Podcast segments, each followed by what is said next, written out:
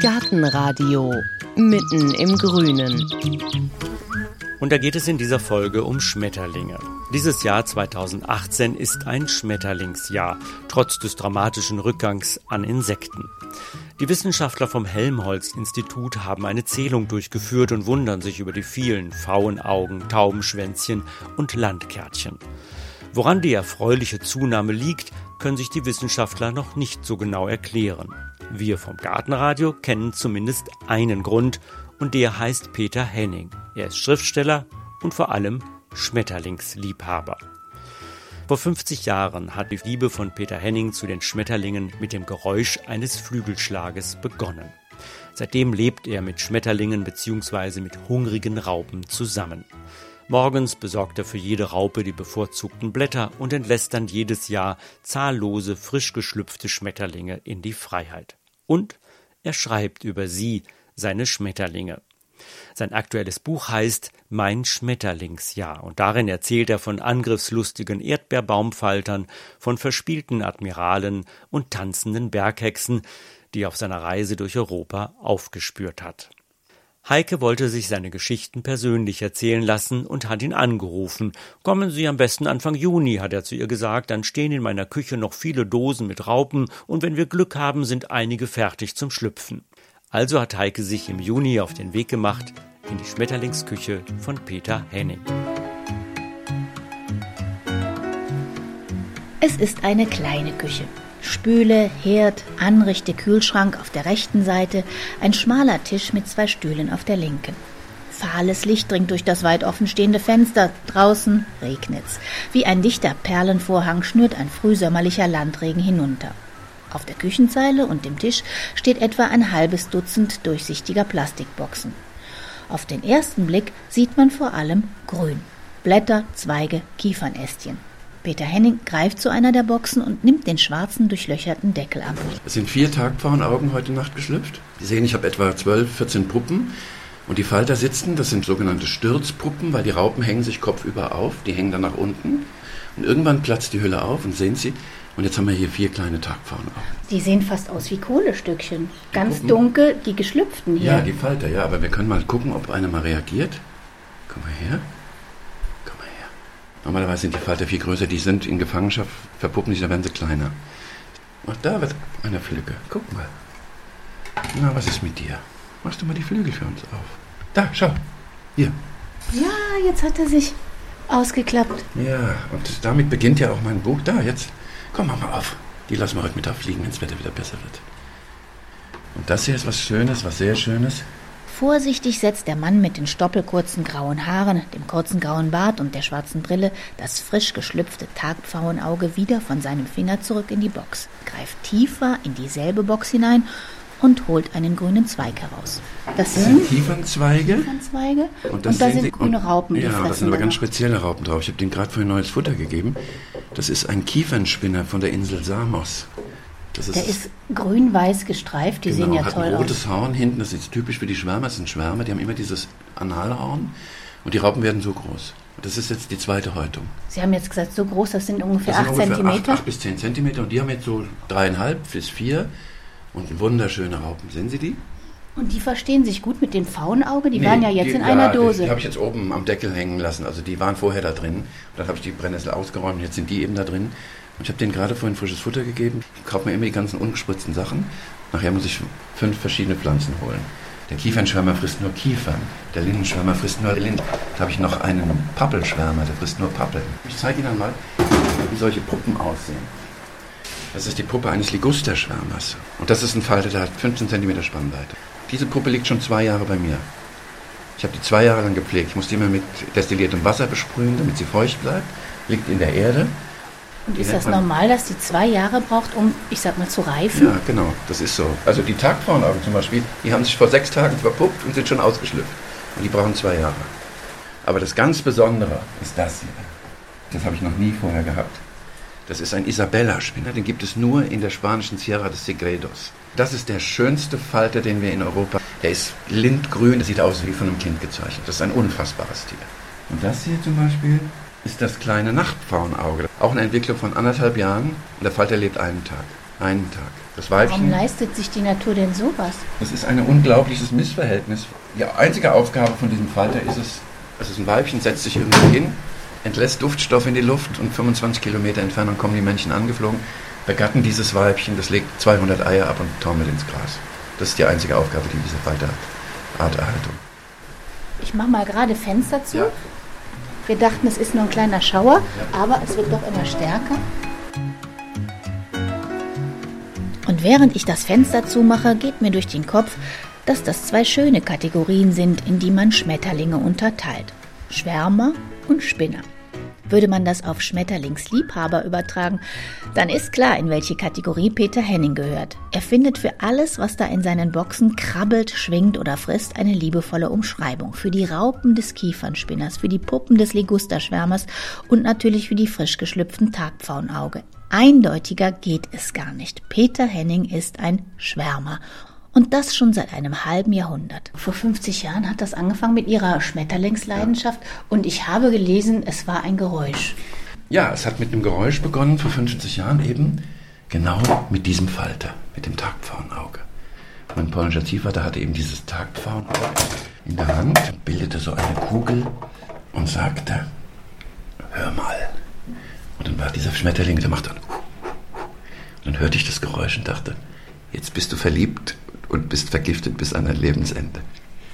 Aber das denken ja viele Kinder, nur das ebbt dann manchmal ab. Ja, aber ich. Warum hat das denn bei Ihnen war das gehalten? So eine, ich kann es Ihnen auch nicht erklären, auch, aber ich glaube, diese Liebe, die mich mit diesen Tieren verbindet, äh, hinter deren Geheimnis ich auch noch nicht ganz gekommen bin. Also, für was steht das? Was, was ist das, was mich da so unendlich erfreut? Das ist für mich eine Gegenwelt. Ich bin Schriftsteller, schreibe Romane. Und wenn ich diese Gegenwelt, sozusagen dieses Abtauchen in diese Welt dieser Tiere nicht hätte, könnte ich, glaube ich, nicht überleben. Also ich finde da unendlichen Trost in dieser Schönheit dieser Tiere, deren So-Sein, deren Schönheit an sich einfach nur da ist. Gestern wurde ich gefragt, wa- was ist deren Sinn? Sage ich, ich weiß es nicht, einfach schön zu sein, uns zu beglücken und uns sozusagen immer neu die Zerbrechlichkeit unserer Existenz vor Augen zu führen. Und Sie haben das ja jetzt mal verbunden, also ein Buch nur geschrieben über Schmetterlinge. Schmetterlinge kommen bei Ihnen irgendwie immer vor, aber allen jetzt, jetzt waren Sie ein Jahr unterwegs Ja. und haben Schmetterlinge erforscht. Wie waren Sie denn unterwegs? Mit dem Fotoapparat oder sind Sie auch ein Aufspießer? Nein, schon lange kein Aufspießer. Nein, nein, nein, nein, nein. Ähm, nein, also ich habe natürlich als Kind war ich ein Aufspießer, weil also Kinder sind wie beim Sammeln der Fußballbilder haben, haben. Wir wollen die natürlich haben, anschauen. Aber das hat sich dann irgendwann sehr schnell habe ich das eingestellt, weil ich es auch nicht übers Herz brachte. Man muss ja die Tiere, um sie zu töten, entweder den Thorax, den Brustkorb zusammendrücken, dann erdrückst du sie, oder du träufelst ihnen eben, wenn sie im Schmetterlingsnetz sind, Chloroform auf den Kopf. Und das haben wir eine Zeit lang gemacht, aber ich brachte das irgendwann nicht mehr übers Herz. Und und irgendwann stellt sich natürlich sozusagen auch der Gedanke ein, also was hast du mit diesen vor sich hin staubenden toten Tieren? Habe dann auch meine Sammlung schnell verschenkt, weggegeben und widme mich jetzt einfach tatsächlich immer wieder neu der Aufzucht dieser Tiere. Und wenn ich sie dann fertig habe, wie vorgestern Abend, so ein 15 Zentimeter großer Falter sitzt auf meinen Fingern, dann startet er ab.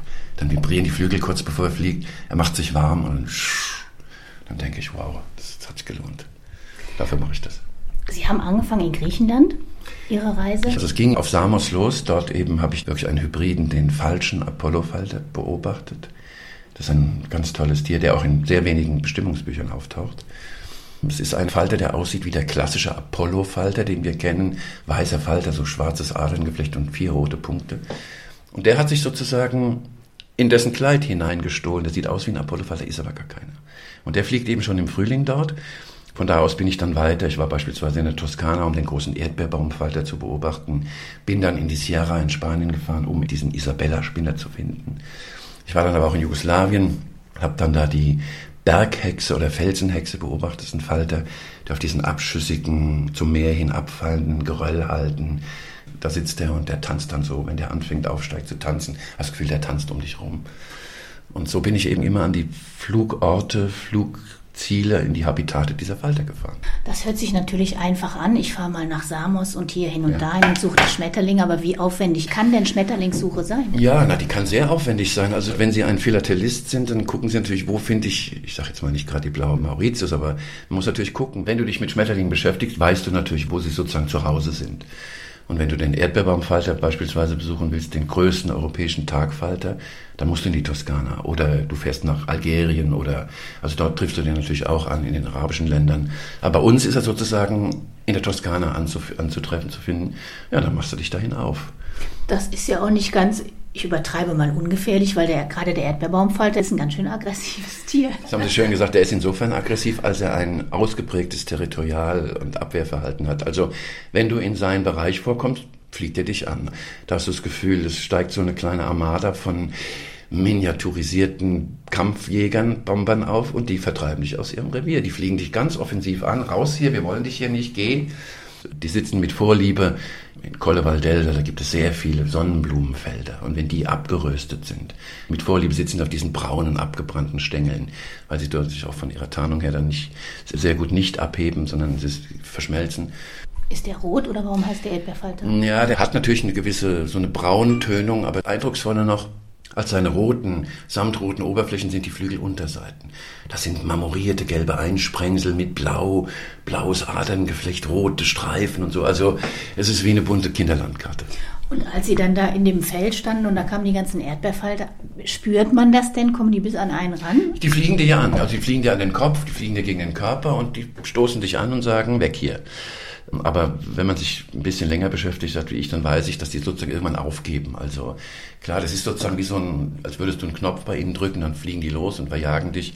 Machen das auch eine Zeit lang relativ anhaltend und aggressiv, aber irgendwann ziehen die sich wieder zurück und dann kannst du sie beobachten.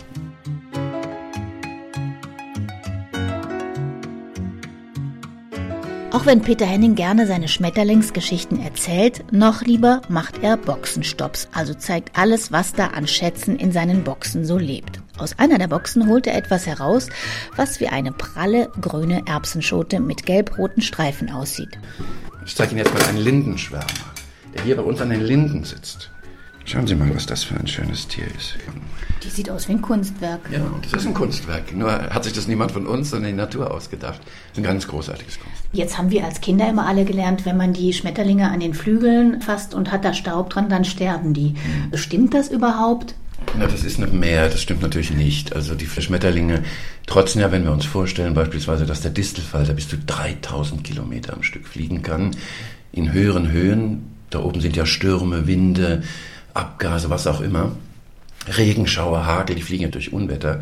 Natürlich werden die da beschädigt, die Schuppen werden abgerissen, abgespült, aber das hindert den Schmetterling nicht zu fliegen. Wir nehmen es wie eine Verletzung wahr, weil wir das Gefühl haben, der, der Korpus insgesamt ist nicht mehr intakt. Dem Schmetterling selbst macht das gar nichts. Und Sie haben ja auch in Ihrem Buch geschrieben, man kann sogar mit Schmetterlingen spielen. Man kann, offenbar ist mir da eine kleine entomologische Entdeckung geglückt. Es gibt einen in unseren Gefilden auch jahrweise geradezu in Plagen vorkommenden, manchmal dann ganz verschwinden, den sogenannten Admiral, den Falter. Das ist ein dunkler Falter, also er hat so was Nachtbraunes und hat eine wunderschöne orangefarbene, hell leuchtende Binde. Den kennen auch viele Kinder, der kommt hier in unseren Parkanlagen vor. Und dieser Falter hat merkwürdigerweise den Zug, in Kontakt mit den Menschen zu treten. Das heißt, mit mir auch. Ich habe das mehrfach erlebt und einmal habe ich tatsächlich eine halbe Stunde mit dem gespielt. Der hat wie auf Befehle reagiert, also wie ein Falkner, der seinen Falken anleitet. Und ich habe das mehrfach überprüft und es hat sich immer wieder eingestellt und die Entomologie weiß davon praktisch nichts. Aber möglicherweise sitzen die lieben Kollegen immer nur an ihrem Okular und ihrem Mikroskop und sind nie in der Praxis. Also offenbar habe ich da was entdeckt, ja. Mit dem kann man spielen. Also da müssen Sie mir irgendwie ein Zeichen gegeben haben. Ich habe ihm Handzeichen gegeben. Also die fliegen dich sowieso an. Das sind richtige Harlekine, Frechdachse. Wenn die einen sehen, sagen die, hallo, ich bin hier und fliegen dich, umkreisen dich. Und irgendwann habe ich dann meine Hand ausgestreckt, dann setzte der sich. Dann dachte ich, aha, okay, das, dann strecke ich doch mal die andere Hand. Sag, komm rüber. Dann stieg der über meinen Kopf auf und setzte sich auf die andere Hand. Da war ich perplex. Sag so, und jetzt setze ich auf meinen Kopf. Schwupps, saß der auf meinem Kopf. Meine Tochter war dabei. Ich habe gesagt, flieg meine Tochter an. Wups, hat er sich auf die Nase gesetzt. Und da haben wir uns einen Spaß draus gemacht. Und meine andere Tochter hat es dann gefilmt. Und ja, tatsächlich haben wir eine halbe Stunde auf dem Friedhof in Köln-Weiden gestanden und haben mit einem Admiral gespielt. Und die waren total beglückt, die Kinder. Ja, sind das so die Momente, für die Sie das alles machen, Absolut. die Sie immer wieder antreiben? Ja, es ist natürlich, der Weg führt sozusagen zum Glück immer wieder über die Erinnerung. Also es gibt ja diesen großen Roman, es führt kein Weg zurück von Thomas Wolfe Und ich glaube schon, dass der Weg zurückführt, also in die Wiederholung sozusagen. Wir spinnen uns ja wie die Raupen in die Kokons als Erwachsene immer wieder in Erinnerung an unsere Kindheit ein, weil da irgendwie scheinbar alles heil war. Da waren die Sommer länger, da waren die Temperaturen besser, da hat das Eis besser geschmeckt, da waren die Menschen freundlicher, alles war anders. Das ist das Schöne der Wiederholung. Ich denke jedes Mal, wenn Winter kommt, das war's jetzt, die Tiere siehst du nie mehr. Und wenn ich dann im Frühling in Aurorafalte sehe, springt mein Herz. Und ich denke, ich kann das alles wieder erleben. Und ja, Sie sehen ja, ich bin umzingelt von vielen Kästen, Kisten und muss auf einen Außenstehenden wirken wie ein Waldschrat oder wie ein, wie ein Orchideenzüchter. Aber ich äh, mache das gerne und ich bin viel in Schulen und erzähle den Kindern davon, zeige ihnen das. Und ich finde, da äh, bereiten wir sozusagen die Interessierten von morgen vor weil auch Schmetterlinge werden immer weniger. Wir haben 75 Prozent Artensterben bei den ja. Insekten, heißt es. Woran liegt das und was könnten wir dagegen tun? Also es hat natürlich stark mit der Bewirtschaftung der ganzen Auen und Wiesen und Felder zu tun. Das, was wir Magerwiesen nennen, nämlich ein Wildwuchs, in dem sozusagen alles kreucht und fleucht und bunt durcheinander wächst. Diese Wiesen werden mehr und mehr zurückgeschnitten, werden gerodet, werden durch Monokulturen ersetzt. Einfach nur noch Mais, nur noch Kohl, nur noch Kartoffel. Und diese Tiere, diese Raupen, die ja ihre eigenen Wirtspflanzen haben, brauchen Kohlweißling braucht den Kohl, das Pfauenauge braucht die Brennnessel und wenn die eben alle verschwinden, verschwinden die Tiere. Zudem ist diese aggressive Bewirtschaftung der Pestizide, der Insektizide, es wird ja gesprüht, gemacht, damit sozusagen alle schön haben, aber am Ende haben wir die toten Pflanzen da stehen und daran lebt dann nichts mehr. Und das spielt eine große Rolle. Aber was kann ich denn als Einzelner machen? Ich meine, es ist nicht jedem gegeben, Raupen zu züchten. Aber was kann ich denn vielleicht auf dem Balkon oder Garten machen? Damit ja, Sie können sozusagen diese, diese Sommerflieder anbauen, die locken die Schmetterlinge an, weil die sehr stark duften. Klar, man kann mal eine Brennnessel im, im Garten eben nicht wegreißen, sondern stehen lassen. Und man kann kleinen Raupen, gestern sagte wieder in der Lesung die sind doch so eklig. Sag ich, guck sie dir doch mal genau an, die sind possierlich und schön. Und die Raupe, wenn sie sprechen könnte, würde zu dir sagen, ich bin bald ein schöner Schmetterling, lass mich. Und nicht drauftreten, wenn sie auf dem Boden ist. Nimm doch ein Blättchen oder einen Stock und setz in die Wiese. Den Nachtfalter, der abends ans Licht kommt, durchs offene Fenster, nicht zerschlagen, wegschlagen. Mach's Licht aus und lass ihn raus. Die orientieren sich am Flug des Mondes und sie glauben, da in der Küche ist noch ein Mond. Dann taumeln sie herein und wissen nicht mehr Bescheid, weil einerseits orientieren sie an dem richtigen Mond, andererseits ist da noch eine Lichtquelle. Dann kommen die, kriegen die Turbulenzen. Mach das Fenster auf und lass sie wieder raus. Das sind so kleine Hilfestellungen. Noch so viel Theorie widmet sich Peter Henning wieder den Tieren. Es sind Raupen, circa zwei Zentimeter lang. Hier haben wir einen Schwalbenschwanz. Das ist der heimische Schwalbenschwanz. Papilio macher. Und da hat sich auch einer verpuppt. Schauen Sie mal. Wo sitzt der jetzt drauf? Was ist das? Das ist Dill. Das ist Bio-Dill. Da habe ich sechs Stück gehabt. Und schauen Sie, eine hat sich schon verpuppt. Das ist die Puppe. Ach. Das ist eine sogenannte Gürtelpuppe. Wenn Sie genau hingucken, sehen Sie, die Puppe hat einen Gürtel gesponnen, in dem sie drin hängt. Ach ja, die hat sich festgeschnallt. Die hat sich festgeschnallt. Das ist wie ein kleiner Sicherheitsgurt, genau. Sehen Sie den dünnen Faden? Ja. Ja, das ist eine sogenannte Gürtelpuppe. Die hat sich vor vier Tagen verpuppt. Ja, und das, die Raupe ist auch schon wunderschön. Die hat halt so Streifen schwarz-weiß genau, und mit gelben, orangen Punkten noch genau. da drauf. Schon die Raupen sind eigentlich ein ich, ich züchte die nur wegen der Raupen, weil ich liebe die Raupen, das sind meine Lieblingsraupen. Eine der Raupen ist auch besonders unternehmungslustig. Ganz oben sitzt sie auf dem Rand der offenen Plastikbox.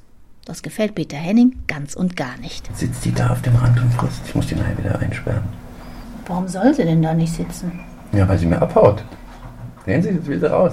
Ist ja eigentlich komisch. Die sitzt da im Futtertrog und wo will sie hin? Das weiß der Teufel. Ich weiß nicht, warum die Wanderschaft geht. Wieso gehst du dauernd hier raus? Wo willst du hin? Zerquetscht man die nicht manchmal auch aus Versehen? Nee, also da ist mein Tag verloren, wenn, wenn mir sowas passieren sollte. Nee, aber vor allen Dingen die hier, die sind so selten. Ich muss die jetzt irgendwie hier wieder raus. Ich hol die jetzt hier raus.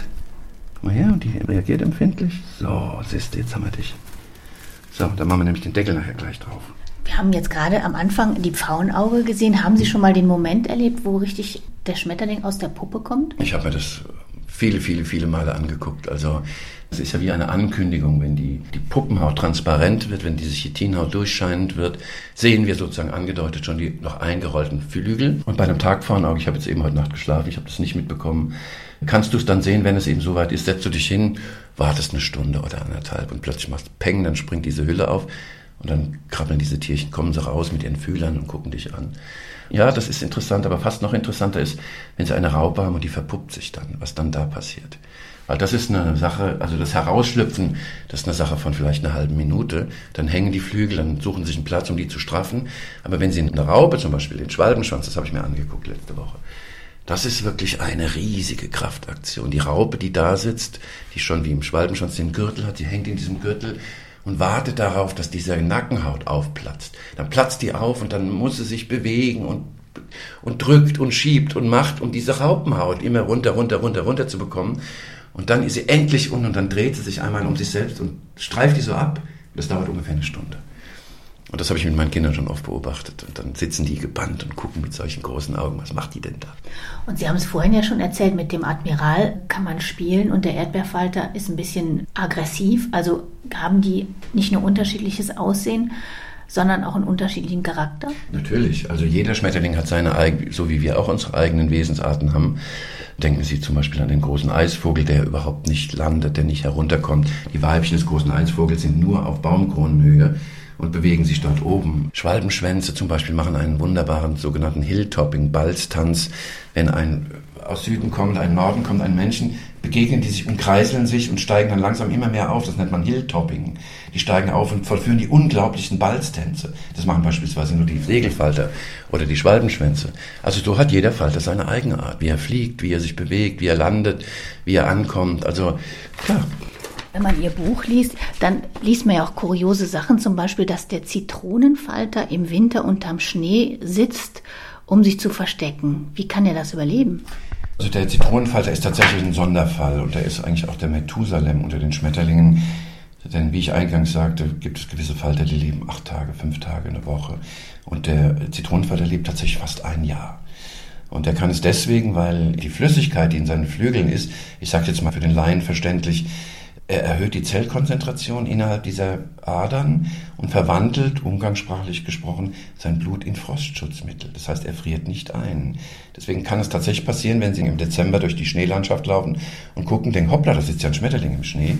Und der ist dann tatsächlich nicht eingefroren, sondern der kann draußen überwintern bis zu einer gewissen Temperatur so wie andere Schmetterlinge dann eben offene Speicherfenster suchen, auf Dachböden sich Plätze suchen, wo sie den Winter über, wenn sie denn überwintern, den Temperaturen trotzen können.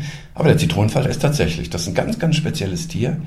Der ist auch in seiner ganzen Art und Weise sehr speziell und so haben alle ihre Eigenarten, mit denen sie sozusagen mit den klimatischen Veränderungen umgehen, sich anpassen müssen. Und so haben alle Schmetterlinge irgendwie ihre Tricks und Finden und, und Verstellungen.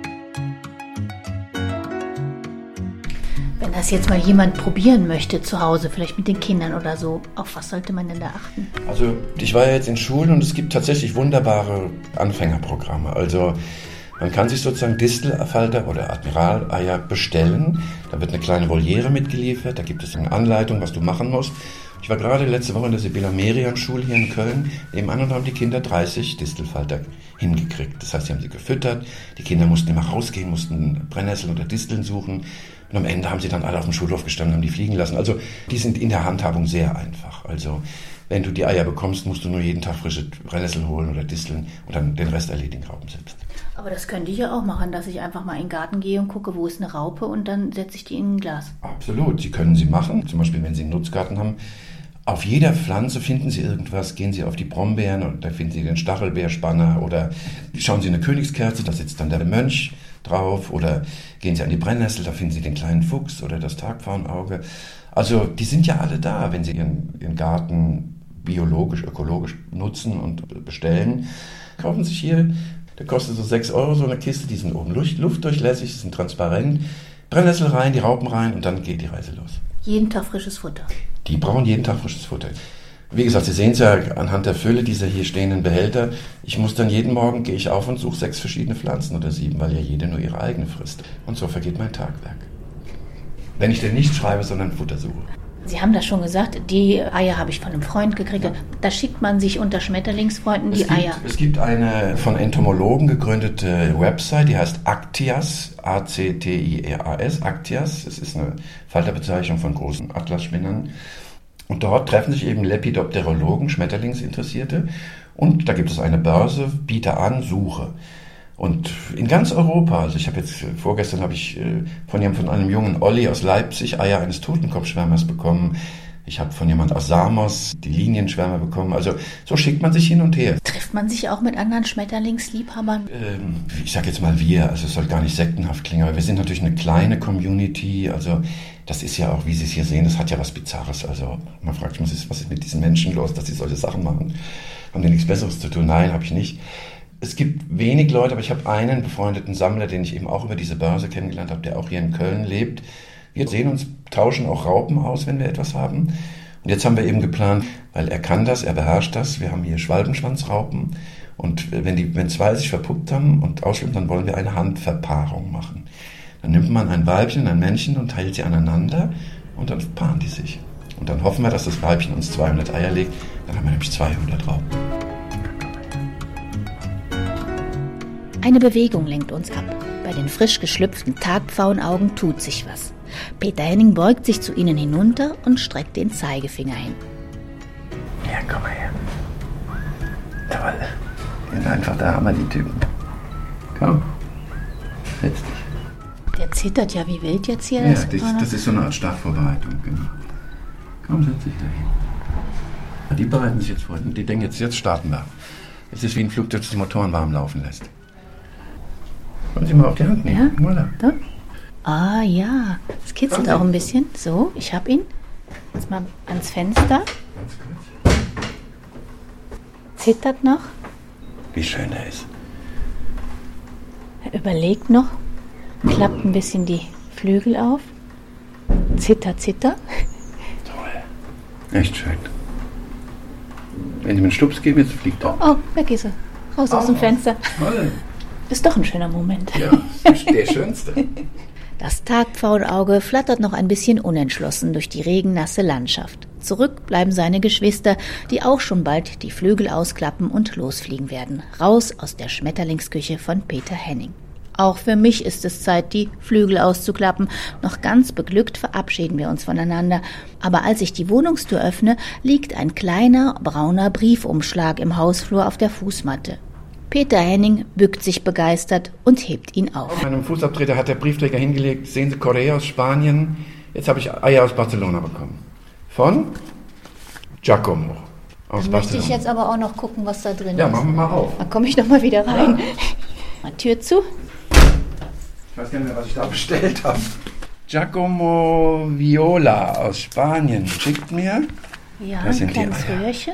Und das sind die Eier. Ach, das sind grüne Eier? Ja, das sind die Ganz Eier. winzige Ganz grüne. winzige gelegte Eier. Wie Perlen sehen ja, die aus. Perlen auf einer Schnur, nur ohne Schnur. So, steht jetzt auch Giacomo. drauf, was das ist? Nein, oder? das muss ich nachgucken, was er mir da geschickt hat. Ich habe so viel bestellt. Aber das ist doch toll. Das, Sie sehen, die, der Nachschub geht weiter. Die Zucht geht weiter. Arbeit ist gekommen. Und da hat er wieder neue Arbeit, der Schmetterlingsliebhaber Peter Henning. Er wird auch weiter neue Raupen aufziehen, die Schmetterlinge in die Freiheit entlassen und über sie schreiben. Wenn Sie die Geschichten von den angriffslustigen Erdbeerbaumfaltern oder gelehrigen Admiralen nachlesen möchten, das Buch von Peter Henning heißt Mein Schmetterlingsjahr, ist erschienen bei Theis und kostet 19,95 Euro. Alle Informationen finden Sie auf unserer Seite gartenradio.fm, natürlich auch Bilder von Peter Henning und seiner Schmetterlingskinder Küchenstube. Außerdem finden Sie auf unserer Seite Informationen übers Gartenradio, über unser Newsletter, das automatische Podcast-Abo und über das erste Gartenradiobuch, das jetzt im September erscheinen wird. Danke fürs Zuhören, sagen Stefan Quieditz und Heike Sikoni.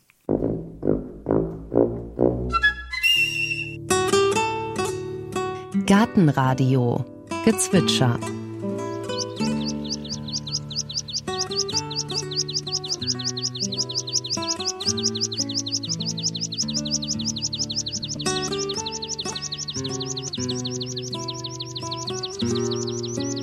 Das war der Wiesenpieper. In der nächsten Folge hören Sie Gartentipps vom Profi. Im September, wenn die Leute aus den Ferien zurückkommen und der, man den Garten sieht und auch den Herbst genießen möchte, dann ist Zeit für Gräser und alle grasartigen und was das Besondere ist, es gibt auch Gräser, die tolle Herbstfärbungen haben, die wunderschön rot werden oder sogar schon im Sommer rot sind und sogar farbige Blüten haben. Es gibt nicht nur einfache grüne Gräser, es gibt auch tolle Gräser mit rosafarbenen, leicht roten Blüten. Der Herbst muss nicht langweilig grau sein, sondern der kann auch wirklich bunt und abwechslungsreich sein.